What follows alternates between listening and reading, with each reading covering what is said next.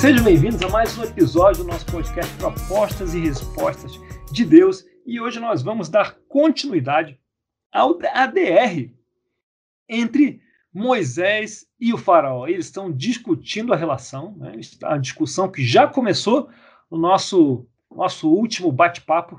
E no último bate-papo, a gente viu que a abordagem de Moisés, de Deus, Moisés né, e de Arão, foi uma abordagem suave. Eles pediram ah, para o faraó deixar o povo ir adorar no deserto. Né? O Moisés até tentou ajudar, né, falar de um jeito que o faraó pudesse entender, mas deu tudo errado. E é, Moisés até aponta isso para Deus. Deus, como é que alguém vai me ouvir? Não é? Eu nem sei falar direito. Eu não tenho lábios. É, meus lábios são incircuncisos, né? A palavra que ele usava. E, e Deus fala: não, se preocupe, não se preocupe. Tá vendo a sua mão? Coloque a mão no peito. Quando você tirar, a mão vai estar doente. Pegue essa vara, joga no chão, vai se transformar numa uma serpente. E Moisés foi lá, convenceu os hebreus, e aí foi diante do faraó, fez a mesma coisa, né? O que o faraó, imagina o faraó com seus magos, olhando aquilo e pensando: quem é esse cara que acabou de chegar aqui na terra dos mágicos, querendo fazer truque aqui na nossa frente? Pegaram as varas deles, jogaram no chão e também se transformaram em serpentes. Obviamente, Deus estava preparado para isso. Né? Ele tirou da manga a carta dele, que é: pega! Como a gente faz com o cachorro, pega, pega. Mandou a serpente dele pegar as outras, ou não mandou, né? Só sabe que a serpente engoliu, a vara de Arão engoliu as outras varas, mostrando ali numa lição prática, uma lição prática para o faraó. Se tivesse um coração suave, ia entender quem era o poder reinante ali. Mas uh, parece que o coração suave não era a força do faraó. E aí chegamos nesse ponto de hoje, nesse ponto de hoje. Então vamos lá em 7,14. O que, que diz lá em Êxodo 7, no verso 14? Com a voz suave de Patrícia do Boque. Disse o Senhor a Moisés: O coração do Faraó está obstinado. Ele não quer deixar o povo ir. Obrigado. Senhor viu que o coração do Faraó estava obstinado. Ele avaliou o coração do Faraó e viu essa teimosia. Teimosia. É, Deus conhecer, obviamente, o coração do faraó. E agora ele tem um, um, um desafio. Deus tem um desafio. Poxa, mas existe um desafio para Deus, ele pode fazer qualquer coisa. Mas vamos continuar o exercício do nosso último papo. Se você estivesse no lugar de Deus, e Deus é fiel, né? ele é fiel aos próprios princípios, ele é fiel a si mesmo, ele é completamente fiel a si mesmo. Então, se você tem o desafio dele, que é objetivo número um, tirar o povo do Egito, onde o povo estava sendo oprimido. Mas, ao mesmo tempo, ele declara, né, ao longo ali de Êxodo, que o faraó ele gostaria que o faraó reconhecesse que ele era o Senhor. Não só o faraó, como os egípcios iriam reconhecer que ele era o Senhor. Né? Então, é, esses são outros objetivos que estão aqui em jogo. E mais do que isso, esse reconhecimento só vale, olha as regras do jogo aqui, só vale se o faraó estiver em, no pleno exercício do seu livre-arbítrio. Pleno exercício do seu livre-arbítrio. Guarda isso, tá? Su guarda isso. Isso seria, obviamente, possível no plano A, né? ele visse a serpente e atendesse. Agora, não deu certo o plano A, ele vai para o plano B. O plano B, então, é um curso offline de sete, horas, sete aulas com graus de dificuldade crescente. E aí, esse curso vai dar a clareza necessária para o faraó tomar boas decisões. E aí você deve estar perguntando: sete aulas? Mas não eram dez? Calma, calma, calma. Acompanha comigo aqui. Isso aqui é uma proposta, né? uma forma de, de, de a gente analisar essa DR. E essas fontes aqui, elas estão no livro do Forman, né, e o Almost Passed Over. E o Forman, por sua vez, constrói em cima de um comentário escrito por Seforno, que era um rabi judeu que viveu no século XVI, médico e, mestre judeu, que viveu no século XVI na Itália. Então, essas são aqui as fontes. Muito bem. Então, É, vamos então. O objetivo aqui também de, de de Deus, não era que ele fosse incluído no panteão egípcio como só mais uma força no jogo. Né? É, ele queria ir além disso. Ele queria, ao menos, ser reconhecido pelo faraó e pelos egípcios como o Criador. Vamos ver como é que isso caminha. Vamos ler então do verso 14 ao 17. Disse o Senhor a Moisés: O coração do Faraó está obstinado. Ele não quer deixar o povo ir. Vá a Faraó de manhã, quando ele estiver indo às águas. Espere-o na margem do rio para encontrá-lo e leve também a vara que se transformou em serpente. Diga-lhe: O Senhor, o Deus dos Hebreus, mandou-me dizer-lhe: Deixe ir o meu povo para prestar-me culto no deserto. Mas até agora você não me entendeu, não me atendeu. Nem entendeu. É, também. Assim diz o Senhor: Nisto você saberá que eu sou o Senhor. Com a vara que trago na mão, ferirei as águas do Nilo, e elas se transformarão em sangue. Obrigado. Então, quando o faraó ia às águas, você nunca parou para se perguntar o que, que ele ia fazer nas águas? Ele fazia nas águas a mesma coisa que você faz nas águas toda manhã. Né? Esse era o, o toalete do faraó. Então, nesse momento íntimo aí do faraó, o Moisés foi falar com ele. Era um bom momento para isso. E aí o faraó esclarece os objetivos dessa DR. Né? Você saberá que eu sou o Senhor. E deixar o povo ir era outro ponto que era inegociável. Então, vamos lá para o verso 21 e 22. Os peixes morreram e o rio cheirava tão mal que os egípcios não conseguiam beber das suas águas. Havia sangue por toda a terra do Egito. Mas os magos do Egito fizeram a mesma coisa por meio de suas ciências ocultas. O coração do faraó se endureceu e ele não deu ouvidos a Moisés e a Arão, como o Senhor tinha dito.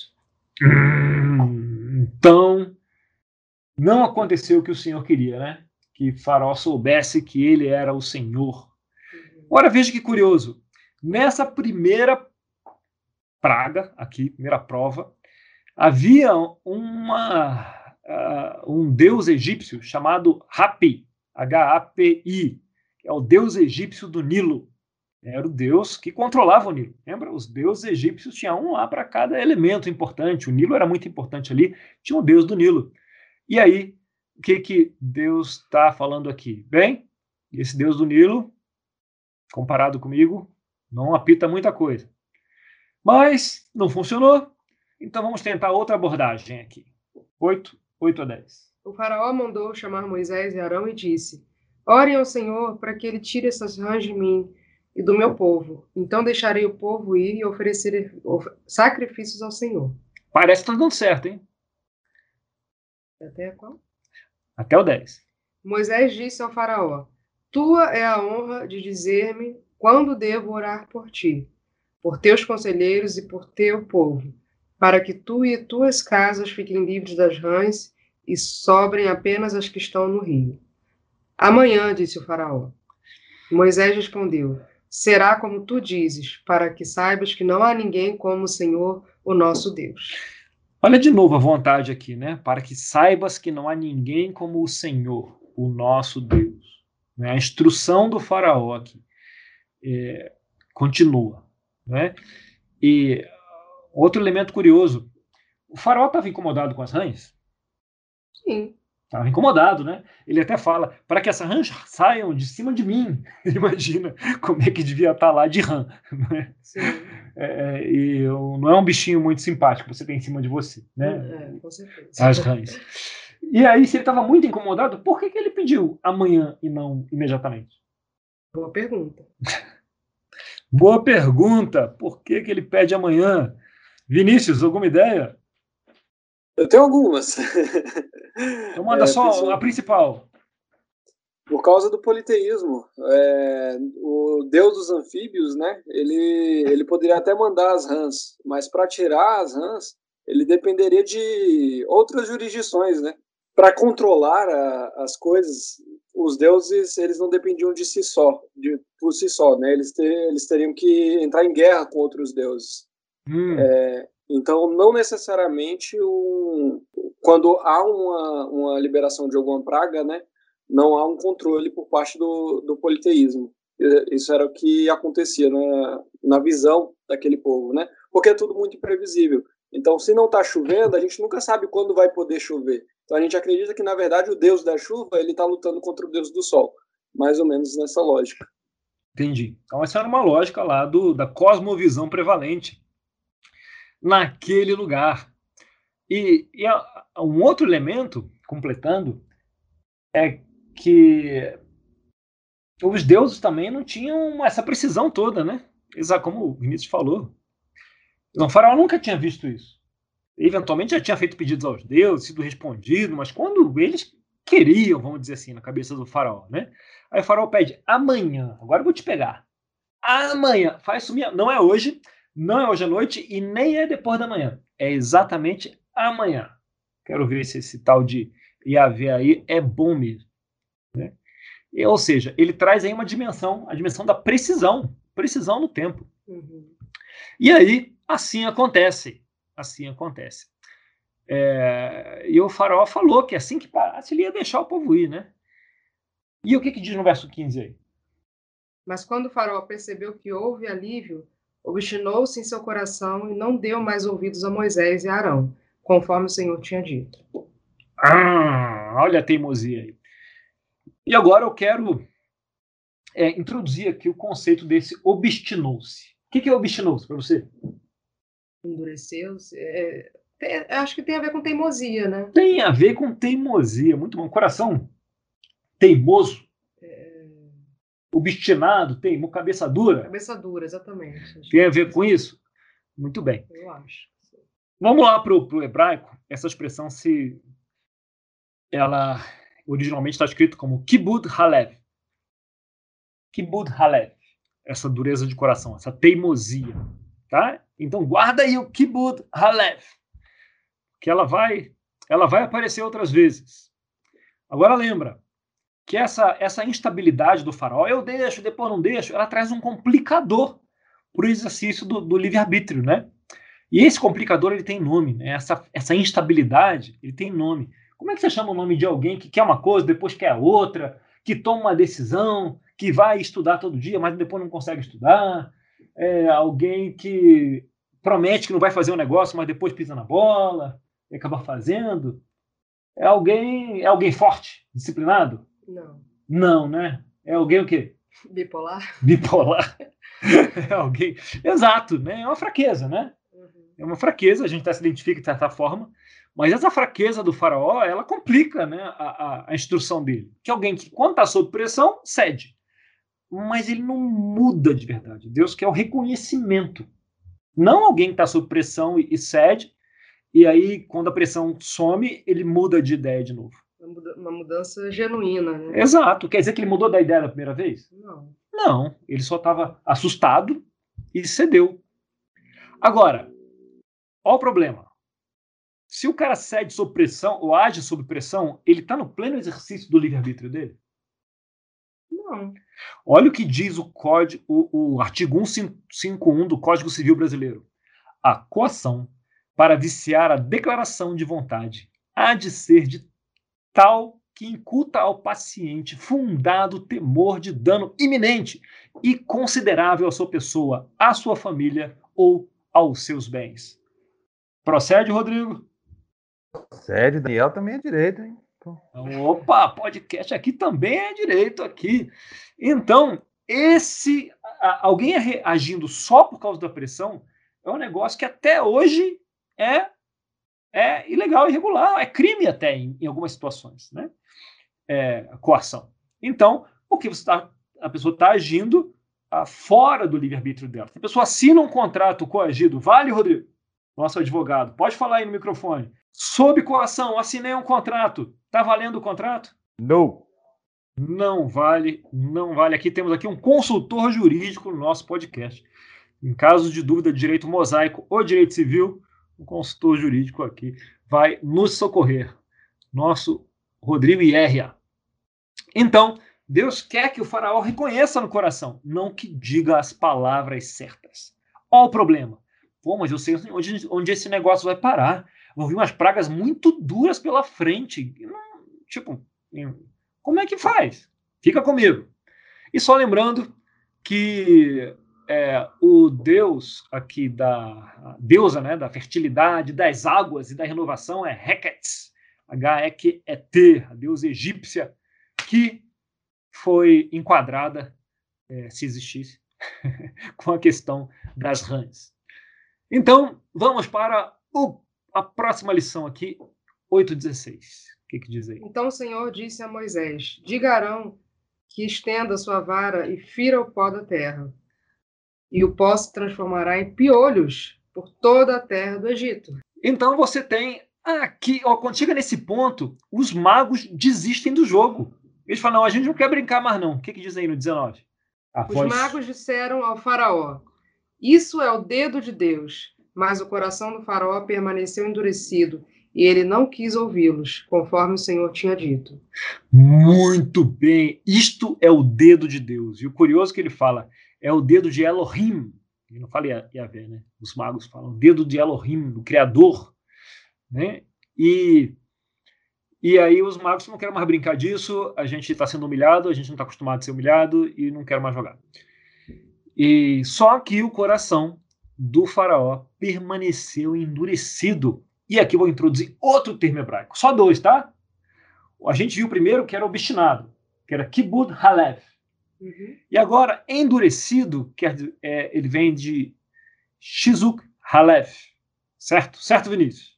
É, vi que o sotaque aí é da região ali mais ao norte, né? Ali mais perto da, da Persa. Mas está certo. Notou de onde é o sotaque do, do, do hebreu aqui? Shizuk Halev.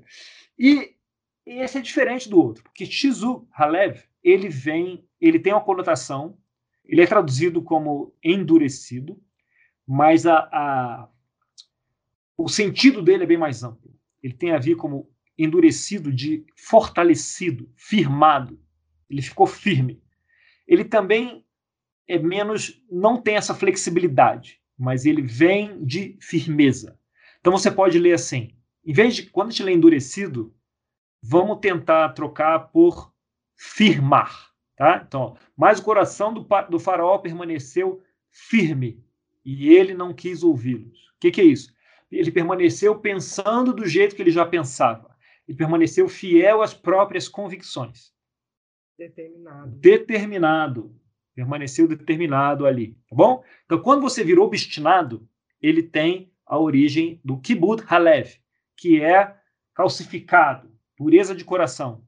E quando você vê esse endurecido, ele tem a origem no shizuk halev, que é firme, né, firmado, né, que como ganha coragem para obedecer às próprias convicções. Então, nesse caso, ele mesmo firmou, ele está numa batalha contra o Senhor e ele está firme. Ele não quis ouvi-los, continua pensando do mesmo jeito, eu vou em frente. Vamos ver se isso faz sentido mais na frente. E aqui, o, o, o Deus que foi enquadrado é Geb, G-E-B, Geb, Deus da terra, já que foi o pó da terra que virou o quê? Pó da terra virou o quê? Tadá! Tadá! Piolho. Virou o quê? Pó da terra que virou o quê? Piolho. Piolho! Vamos avançar com o ADR, trazendo uma nova dimensão. E eu vou dar um spoiler aqui, hein? A nova dimensão são moscas georreferenciadas. Vamos lá, lê 20 ou 22 aí. Depois o Senhor disse a Moisés: Levante-se bem cedo e apresente-se a Faraó, quando ele estiver indo às águas. Diga-lhe que assim diz o Senhor: Deixe o meu povo ir para que me preste culto. Se você não deixar meu povo ir, enviarei enxames de moscas para atacar você, e os seus conselheiros, o seu povo e as suas casas. As casas dos egípcios e o chão em que pisam se encherão de moscas. Mas naquele dia tratarei de maneira diferente a terra de Gósen, onde habita o meu povo. Nenhum enxame de moscas se achará ali, para que você saiba que eu, o Senhor, estou nesta terra. Você já viu mosca guiada por GPS? Pois é, aqui infestou. E a gente pensa em mosca, pensa nessa mosca aí que fica no churrasco enchendo o saco. Você acha aqueles moscão, filhote? Aqueles moscão varejeiro, aquele negócio grande, aqueles besouro aquelas moscas, assim. Esse aqui é uns insetos, assim, daqueles animados, é, maiores que os piolhos, que as pulgas, né, que está ali na mesma família. Mas no, no 832 diz também dessa vez o faraó obstinou-se em seu coração e não deixou que o povo saísse. O faraó obstinou-se, né? Aqui é dureza de coração, é teimosia, ficou teimoso e não deixou que o povo saísse. Se a gente reparar bem até aqui, tivemos incômodos, só incômodos basicamente, nenhum prejuízo sério. Mas o faraó é um estudante difícil, a instrução dele está levando tempo. E a gente já passou aqui pela precisão do tempo, né? Falou só amanhã das rãs e agora de lugar. Quer dizer, as moscas não estavam em Goze, mas estavam no resto do, do Egito, né? Sem que os mágicos conseguissem repetir o feito. Os mágicos, coitados, já tinham se aposentado nessa história aqui. E o deus egípcio correspondente agora foi Kepri, é, que é o deus da criação, do movimento do sol e do renascimento. E se você colocar Kepri no Google e clicar Google Imagens, você vai ver um cara muito simpático com uma cara de besouro. Lindíssimo esse Deus, muito simpático. Um besourão no lugar da cabeça. Ah, eles acreditavam que os insetos surgiam assim, né? Deus mandava os insetos, esses aí. Né? Muito bem, depois dos insetos vieram os rebanhos. Quer dizer, vamos começar lá da que é mais saudável. Mas o faraó continua obstinado e gozem na paz, os rebanhos inteiros. E o deus egípcio correspondente é Hathor, que era deusa egípcia do amor e da proteção. E se você for olhar o símbolo dela, é um touro, símbolo de Hathor. Depois dos rebanhos, você tem. Agora começa a ficar meio nojento. Você pode ler o 11 e o 12, por favor? Do 9. É, 9, 11 e 12. Nem os magos podiam manter-se diante de Moisés, porque ficaram cobertos de feridas como os demais egípcios. Mas o Senhor endureceu o coração do Faraó, e ele se recusou a atender Moisés e Arão, conforme o Senhor tinha dito a Moisés. Ah, então são as famosas feridas purulentas. Quer dizer, sabe o que é purulento? Cheia de pus. Cheia de pus, exato. Aquele pus escorrendo. Tá bom, Daniel, podemos ir. Furúnculo furado. Pois é. E aí, aquilo se espalhou. Aqui, pela primeira vez, o povo é, é, é atingido, né? E, e, tem uma outra mensagem, porque os egípcios davam muito valor à limpeza. Você não podia, é, você tinha que evitar ficar impuro, assim como você tinha que ficar, evitar ficar impuro diante dos deuses. E adivinha só também quem que era um deus? O faraó. Então, os magos poderiam ir ficar diante do faraó? Não. Só quem podia ficar diante do faraó? Arão e Moisés. Ou seja, eles se tornaram os únicos sacerdotes válidos ali, naquele momento. Né? Olha a encrenca.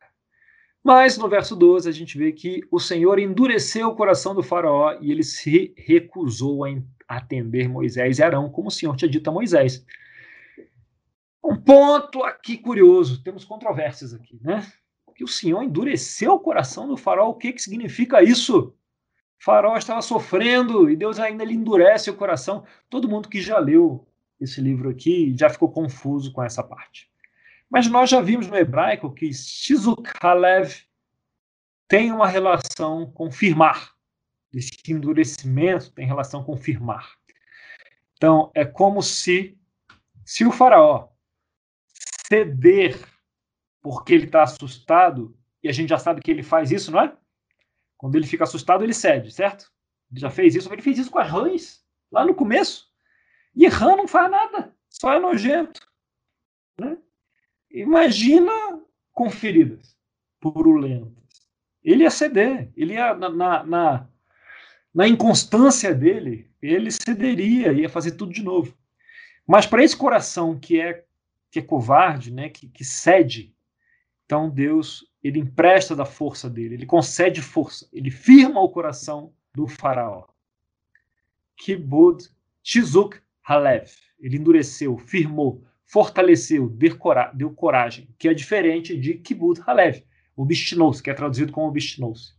Então, quando você vê aqui, uh, o Senhor endureceu, você pode, segundo Seforno, né, segundo Forman, a interpretar isso como o Senhor deu coragem, o Senhor fortaleceu o coração do faraó. O que, que, é isso? O faraó continuou fiel às suas próprias convicções. Ele estava numa batalha contra Deus, contra Yahvé, aqui. Então, Deus fortalece o coração para que ele fosse fiel às suas origens, né? Se essa interpretação estiver correta. Não era para ele topar porque estava sofrendo. Se fosse esse caso, seria um caso de coação, né? Ele não estaria na plena, no pleno exercício do livre-arbítrio dele. Sabe, é, eu acho que todo mundo que está em uma relação, ou a maior parte de nós, já passamos por isso. Quando você está numa DR lá com seu marido, ele fala: tá bom, tá bom, desculpa, vira e dorme ele realmente. E você fica naquela dúvida: será que ele reconheceu mesmo o que a gente está falando? Ou será que ele está topando só para terminar com esse negócio e dormir porque ele está morto de sono? Então, não que isso tenha acontecido com você nenhuma vez, né? Claro. Mas fica atento. Pode ser um caso de que precise de um tzut leve, né? De ser fortalecido no coração para ir até o fim na discussão, né? E o relacionamento se fortalecer aí um pouco mais. Bem, Deus queria aqui ser reconhecido que ele era Deus. E para isso o faraó precisava estar forte. Será que as coisas estão caminhando? Até aqui o faraó tá, tá durão lá. Então vamos lá, do 9, 19 ao 21. Agora mande recolher os seus rebanhos e tudo que você tem nos campos. Todos os homens e animais que estiverem nos campos, que não tiverem sido abrigados, serão atingidos pelo granizo e morrerão. Os conselheiros do Faraó, que temiam a palavra do Senhor, apressaram-se em recolher aos abrigos os seus rebanhos e os seus escravos. Mas os que não se importaram com a palavra do Senhor deixaram seus escravos e os seus rebanhos no campo. Então, boa parte dos conselheiros do Faraó passaram a temer a palavra do Senhor. É um bom começo, hein? E o temor ao Senhor é o princípio da sabedoria. Yes! E não é só isso, a gente já, já tinha visto que as moscas eram georreferenciadas, agora também o granizo, né? Destruição também georreferenciada. O que, que diz aí do 24 ao 28? Caiu granizo e raios cortavam o céu em todas as direções. Nunca houve uma tempestade de granizo como aquela em todo o Egito, desde que este se tornou uma nação. Em todo o Egito, o granizo atingiu tudo o que havia nos campos, tanto homens como animais, Destruiu toda a vegetação, além de quebrar todas as árvores. Somente na terra de Gósen, onde estavam os israelitas, não caiu granizo. Então Faraó mandou chamar Moisés e Arão e disse-lhes: Desta vez eu pequei. O Senhor é justo, e eu e meu povo é que somos culpados.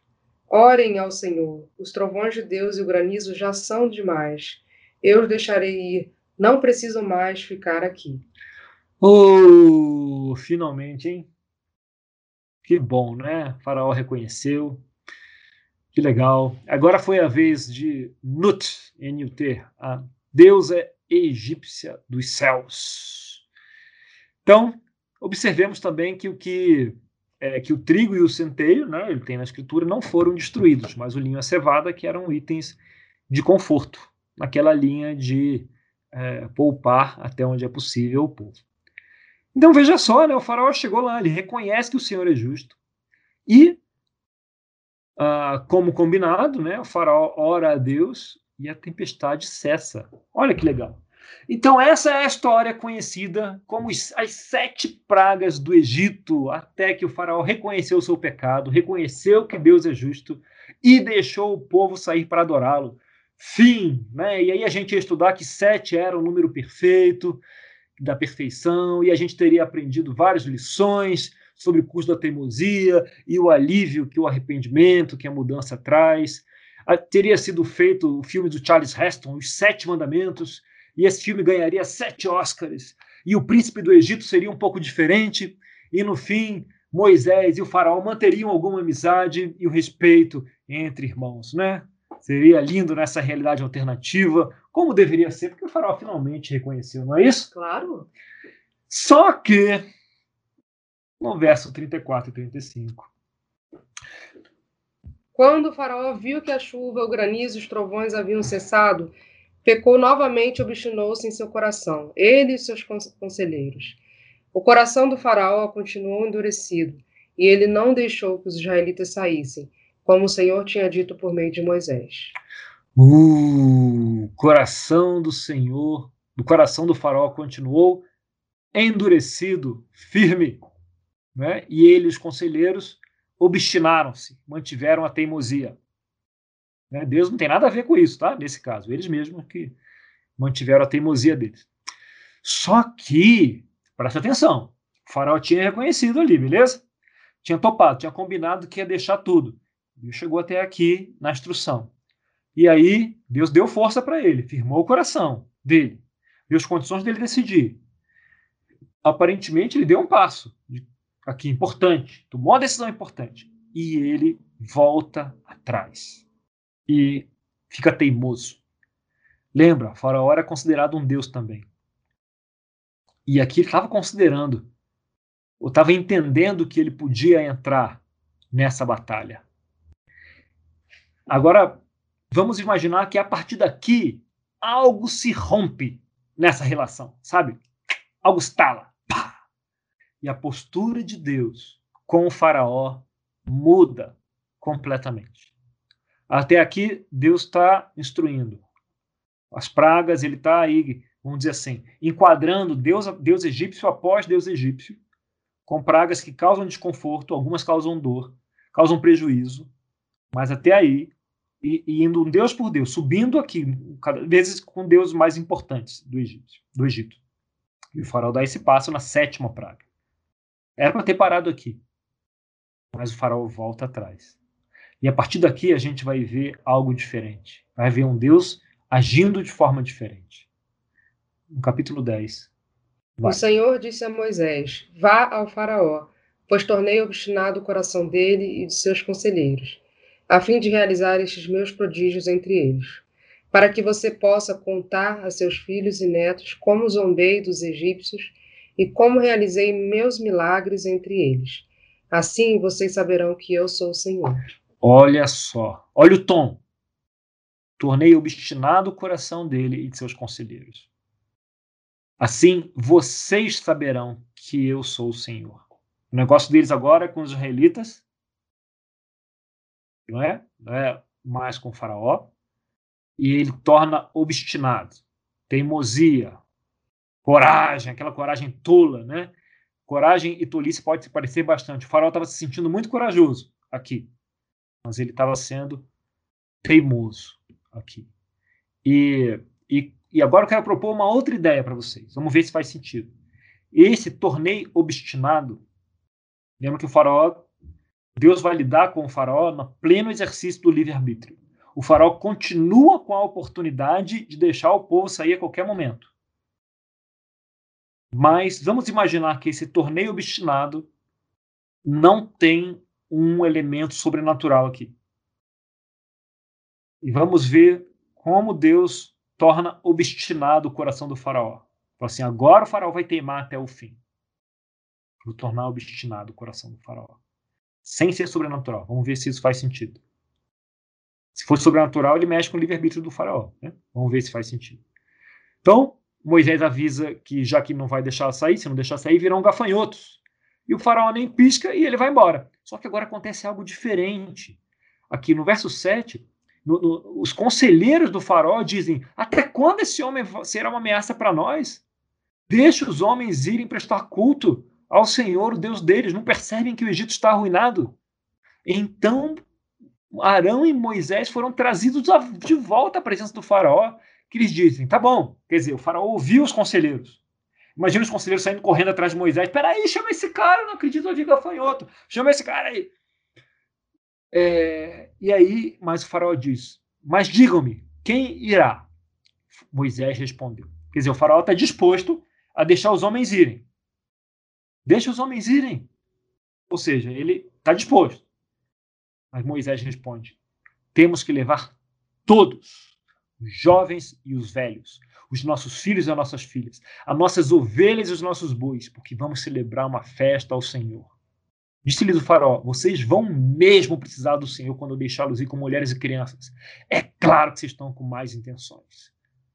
Quer dizer, o faraó já está disposto a deixar os homens ir. Mas aí quando ele chama Moisés, Moisés fala: não, não, não. Agora, agora a proposta não é mais essa, não. Agora vão as mulheres, vão as crianças, vão os bebês, vão os velhos e vão os animais. E o faraó, que é o rei do Egito, que também se considera um deus, fala: com isso eu não posso concordar. Então, irado, expulsa ele da presença deles. Então, faraó estava aberto a negociar, mas Moisés coloca o faraó numa posição impossível dele concordar. Impossível. Não é possível manter a pose a dignidade e concordar com a proposta de Moisés. Então, é, chega a vez de Sete, o deus do caos, do vento e da tempestade. Mas lembra que o vento que traz os gafanhotos, né? É, mas em Êxodo 10, 20. Mas o Senhor endureceu o coração do Faraó, e ele não deixou que os israelitas saíssem. Shizuk Halev firmou, fortaleceu o coração do Faraó. Não, você não vai concordar porque você está com medo agora que vieram os gafanhotos, não. Agora você vai ficar fiel ao que você acredita. E você não vai deixar os israelitas saírem. E ele, cheio de coragem, e vou nessa guerra até o fim. Não vai ser porque esses gafanhotos destruíram agora o trigo e a cevada que eu vou deixar. E então vieram as trevas. E agora o panteão ficou louco, porque agora é Ra, o deus Sol, o deus da luz. Era o deus mais adorado do Egito, só atrás do faraó. Só que com a chegada das trevas, Ra não deu mais sua luz. Aliás, deu, mas só para os israelitas. Claro que não era Ra, né? Era Deus, mostrando para o faraó que Ra não tinha poder algum. Então, 23 e 24, 10. Ninguém pôde ver ninguém, nem sair do seu lugar durante três dias. Todavia, todos os israelitas tinham luz nos locais em que habitavam. Então Faraó mandou chamar Moisés e disse: Vão e prestem culto ao Senhor. Deixem somente as ovelhas e os bois. As mulheres e as crianças podem ir. Você está vendo aqui que o faraó está concordando com tudo. Porra, ele enquadrou Ra. Caramba, olha, pode todo mundo, vai com as mulheres, vai com as crianças. É, vai com tudo aqui, mas acaba com esse negócio aqui. Só que Moisés agora ele está com uma outra orientação. Né? Ele deve ter voltado a orar, começou com Deus, ele está com outra orientação. Olha o que ele exige no 25, 26. Mas Moisés contestou: Tu mesmo nos darás os animais para os nossos sacrifícios e holocaustos que oferecemos ao Senhor. Além disso, os nossos rebanhos também irão conosco. Nem um casco de animal será deixado. Temos que escolher alguns deles para prestar cultos ao Senhor, o nosso Deus. E enquanto não chegarmos, chegarmos ao local, não saberemos quais animais sacrificaremos. Ou seja, o farol concorda com o outro plano, o Gomes falou: não, não, não. Agora a gente vai levar os animais e mais. Você que vai me dar os animais aqui para a gente sacrificar. Você que vai me dar os animais. Uhum. Ou seja, e aí, vai aliviar? 27, 29. Mas o Senhor endureceu o coração do faraó. Firmou o coração do faraó. E, e ele... ele se recusou a deixá-los ir. Disse o faraó a Moisés: Saia da minha presença, trate de não aparecer nunca mais diante de mim. No dia em que vir a, sua, a minha face, você morrerá. Respondeu Moisés: Será como disseste, nunca mais verei a tua face. O Moisés colocava o faraó numa situação impossível todas as vezes que o faraó queria concordar. Lembra do torneio obstinado do coração do faraó? Assim, é, não necessariamente ele pegou o coração do faraó e transformou no coração teimoso. Já era. E ele sabia disso. Ele só trabalhou ali a negociação de forma que o faraó ia se manter obstinado. obstinado. Quando o faraó topava algo, ele subia a, a exigência. E o faraó não podia concordar para não perder a dignidade diante dele. Lembra que para um rei isso é muito, muito importante. Né? Imagina um, um faraó orgulhoso desse. Então, nós chegamos a, no verso 11. O Senhor tinha dito a Moisés, 11, 9. O faraó não lhes dará ouvidos a fim de que os meus prodígios se multipliquem no Egito. Agora já é essa a conversa. Moisés e Arão realizaram todos esses prodígios diante do faraó, mas o Senhor lhe endureceu, firmou o coração, e ele não quis deixar os israelitas saírem do país. E o último Deus, que era considerado o próprio filho de Ra, o Deus mais adorado, quem era? O próprio faraó, né?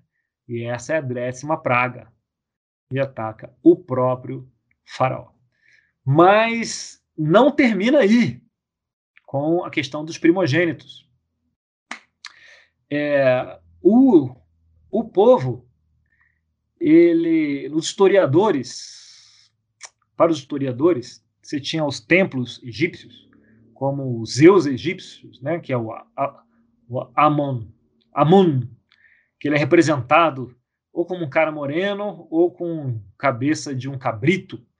Ultimamente tinha um deus Ram, que era representado por um ram, né, que é um carneiro, ou seja, eram animais sagrados para eles lá. Né?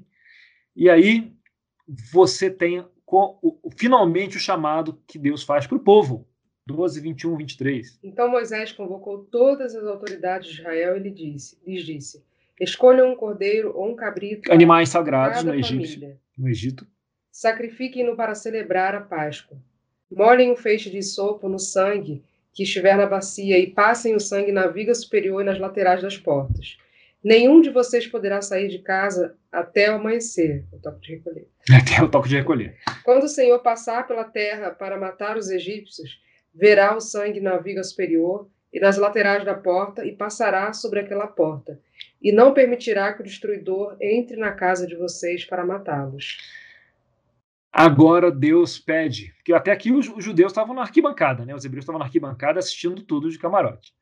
E nada acontecia com Gozem. Agora ele fala: olha, agora vocês têm que casar, uh, pingar aqui o de vocês. Tá? Não é só ficar olhando. Então vocês vão sacrificar um carneiro ou um cabrito, que eram animais sagrados ali para os egípcios, com deuses que os representavam. Eles simbolizavam deuses para os egípcios, algo que os egípcios consideravam uma ofensa muito grave. Então vocês vão é, cada um de vocês, cada casa vai sacrificar um cabrito ou um, um carneiro, quer dizer, que é uma ofensa para os deuses egípcios, e vai passar no, no, batente superior nas laterais da porta o sangue.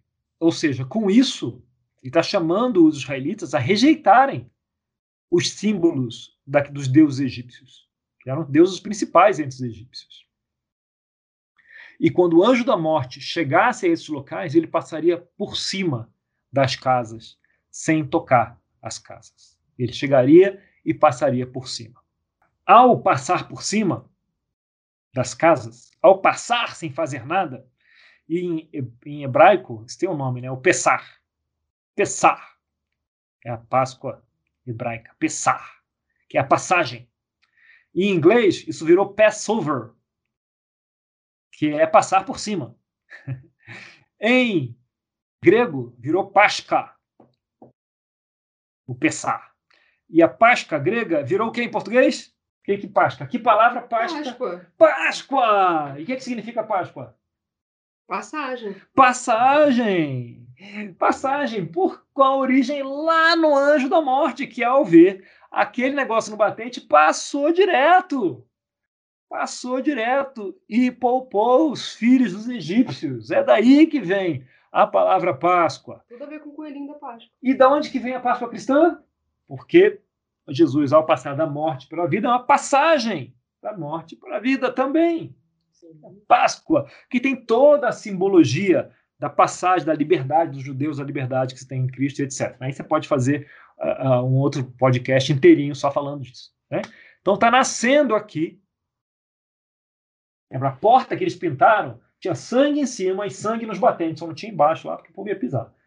Mas tinha sangue aqui nas laterais e em cima. E o povo deveria, no fim, quando amanhecesse, passar pela porta, com sangue por todos os lados. Você lembra a última vez que você passou por uma porta na sua vida com sangue por todos os lados? Quando eu nasci. Quando você nasceu, muito bem. Estava nascendo aqui o primogênito de Deus, que era o povo que Deus cultivou né, lá com os patriarcas, mandou para a gravidez lá no Egito, onde eles tinham segurança, comida. Aliás, por isso também Deus tentou evitar ao máximo esse final aqui terrível né, para os egípcios, é, para poder tirar o povo do, do, Egito. Né? Ficou lá, e aqui, com esse acordo, está nascendo aqui o povo que era o primogênito, o meu primogênito. O faraó estava negando o primogênito para Deus. Então Deus tirou o primogênito do faraó e dos egípcios, né? Já que os egípcios estavam negando esse faraó e é, negando o primogênito. E assim nasce, tem início, né, a aliança mosaica que Deus vai fazer com o seu primogênito, né? E essa é a origem do Pessah, Páscoa, Páscoa, que depois deu origem a outra Páscoa. Muito bem. Muito bem. Nossa, 40, mais de 40 minutos. Querida, você fala demais. É, Olha só aonde fomos parar. Então vamos parar por aqui e falaremos mais aí do Mar Vermelho e do deserto no nosso próximo papo. É, então, senhores, esse, olha, deixa eu confessar para vocês. Esse episódio, para mim, foi o mais complexo de todos, to- top 3 dos mais complexos. Deus vai derrubando os, os deuses egípcios um por um do mais do menos relevante até o mais relevante, né? O último que é o faraó, que é o mais relevante. E para mostrar que não era não era mais um deus no jogo, mais uma força no jogo, né? É o Deus criador nesse esforço paciente de convencer o faraó. Isso não aconteceu em 10 dias. Né? Isso foram certamente meses e meses. É, talvez mais de um ano, a Bíblia não fala, mas foi um processo longo, né? essa, essa negociação aqui. Então, tem uma hora que, o, o para você ter uma ideia, quando chega uh, o granizo, o linho e a cevada são destruídos, mas não o centeio e o trigo. É, mas quando chega os gafanhotos, eles são destruídos. Quer dizer que uma praga deu tempo da outra nascer, ficar em flor e tal, e aí quando veio a outra. Então são meses de distância de uma para outra aqui, não é? Dá tempo do faraó pensar bem, pensar bastante. E quando a gente pensa, ah, acabou a tempestade, o faraó mudou de ideia. É, não, não. Fala, ah, acabou, ah, que bom. Liga para Moisés e avisa que acabou tudo. Não, imagina que naquele dia ele ainda estava mexido, ainda estava deixando o dia seguinte também. Aí passa uma semana, passa duas, os judeus começam a fazer preparativos. Aí fala, não, pensando bem, ah, eu sou um Deus também. Não, acabou, não tem esse negócio não, vai ficar aí. Entende? Então a gente não tem essa, não costuma ler com essa projeção temporal. Mas é importante pensar nisso para entender. Senão a esquizofrenia é grande demais, né? Mesmo, mesmo o faraó não sendo tão forte, é, é, aí é demais também, né? O interessante dessa, dessa projeção temporal aí que eu vejo é justamente como o orgulho vai mexendo, né? Porque a gente vai vendo que o Egito vai sendo destruído por causa do orgulho do faraó. Tipo, no começo, até então, ele tava só naquela, tipo, ah, não, é só um Deus, tá legal, tô lidando com Deus aqui e vamos ver que Deus é mais forte. Quando chega no capítulo, no capítulo 7, oh, perdão, na, na, no, na sétima praga, é, o faraó pela primeira vez fala que peca, né? É, é. é, a primeira vez que ele admite que ele peca, e aí ele, não, foi mal, galera, eu realmente estava errado, vamos fazer do seu jeito. É, e aí ele pega, e aí pensando justamente nesse tempo, né, vai que o pessoal tava já se preparando, tava todo mundo animado, tava todo mundo conversando com os vizinhos, aquele sabor da derrota pode ter ido amargurando, né, no orgulho ali de faraó, uhum. ele pode ter pensado, quer saber, quer saber de uma coisa? Eu vou fazer isso. E aí a Bíblia, pela primeira vez, reconhece que faraó peca, né, antes, até então era na ignorância, na né? ignorância estava valendo. Quando chega ali, pecou, e aí Deus fala assim, não, agora eu não quero mais saber de você. Eu já te convenci. Agora é. eu preciso lidar com o meu povo. É e, e é, e, é, e é perfeito o momento, porque a sétima praga é, é, a sétima, né? É esse número que tem muito valor para os hebreus. Né? E o faraó, pela primeira vez, entra no vocabulário dele. Eu pequei né, contra o Senhor. O Senhor é justo. Assim, aquilo ali são palavras de quem compreendeu muita coisa de quem está ciente do que está fazendo, de quem entendeu muita coisa. Né? Então, aí a partir dali, quando o faraó pisa no tomate de novo, aí o jogo muda. Não, você, como o Vinícius falou, você já, você já entendeu. Em termos de instrução, você já chegou onde podia chegar. Agora eu vou fazer minhas maravilhas e vou instruir o meu povo sobre quem eu sou. E, e aí é, vem a sétima, a oitava, e aí o, o coração dele fica obstinado. Porque ele até tenta, no sentido, ele até cede, no sentido, não tenta, né, mas ele cede. Mas aí o jogo é outro. Aí Moisés sobe a barra, sobe a barra. E ele torna obstinado o coração do faraó ao sempre e além do que o faraó estava disposto a dar. O faraó estava disposto a dar o que ele nunca tinha dado antes. Mas agora o jogo era outro. E a barra sobe, e sobe, e sobe. E assim Deus torna obstinado o coração do faraó, né? com propostas que o faraó, Moisés, no coração dele, não pode, é capaz de aceitar. Faz sentido para vocês? É uma loucura completa. Agora é a hora. Eu tenho, eu tenho um questionamento, na verdade. Se a ideia do, de Deus era libertar o povo, a sétima praga foi o tempo, era seria o, o tempo perfeito. Mas o tempo perfeito não libertaria o povo.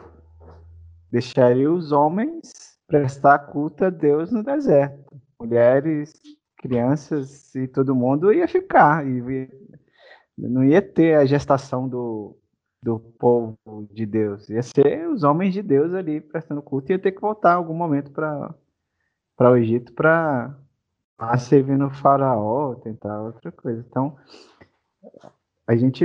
É, é, isso fica na minha cabeça, né? Não é só Deus fazer conhecido, ele tinha um plano para libertar o povo daqui da escravidão, ou não? Sim, perfeito. E essa é a mesma colocação que se faz no comecinho, né? Quando o Moisés fala para eles adorarem três dias no deserto, não era? Pô, Moisés está dando uma de Miguel aqui? Tá, tá, tá, tentando enganar o faraó para dar uma volta no faraó, é três dias, depois ninguém volta? Né? É, é, é a mesma família de perguntas, certo, David? Então. Exato, exato. Exato. O que você. O que a gente não traçou aqui, porque não aconteceu desse jeito, é o caminho da instrução.